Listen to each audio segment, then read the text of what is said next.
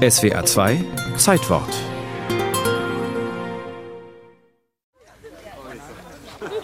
Es ist der 28. Dezember 1895.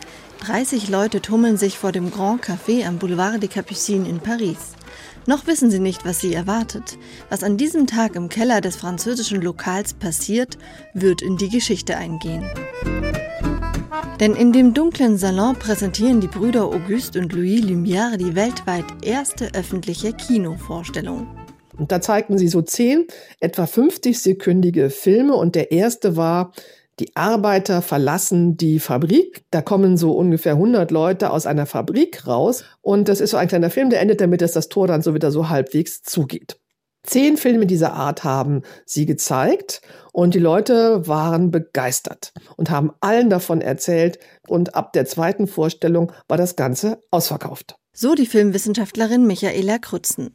Tatsächlich ist das aber nicht das erste Mal, dass ein Film vorgeführt wird, denn um 1900 tüftelt ganz Europa an Filmkameras und Projektoren herum. Den ersten bis heute erhaltenen Filmstreifen, der stammt nicht von den Gebrüdern Lumière, sondern von einem Mann namens Louis Le Prince. Der hat um 1890 den ersten Filmstreifen entwickelt. Der ist nur wenige Sekunden lang und der ist eigentlich auch nie aufgeführt worden.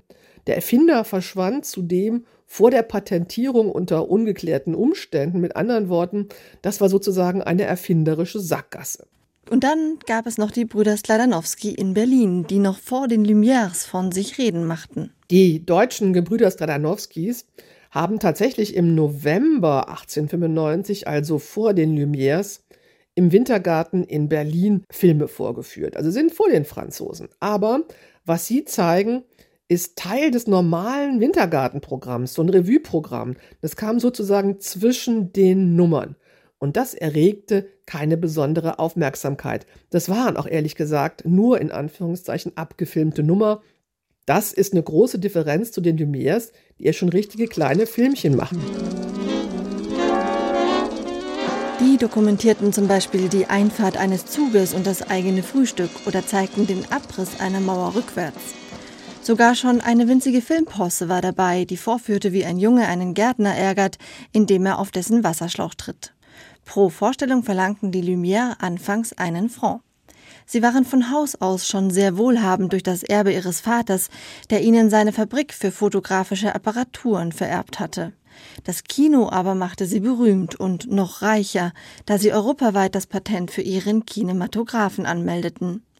Ein Zeitgenosse, der deutsche Süßwarenfabrikant Ludwig Stolberg, der die Konzession für die Auswertung des Kinematographen von den Lumières erwarb, notierte 1896 Ich habe nie in meinem Leben eine Erfindung gesehen, mit welcher ohne Risiko und fast ohne Arbeit so viel Geld verdient wurde. Die Leute schleppen ja das Geld rein ins Haus.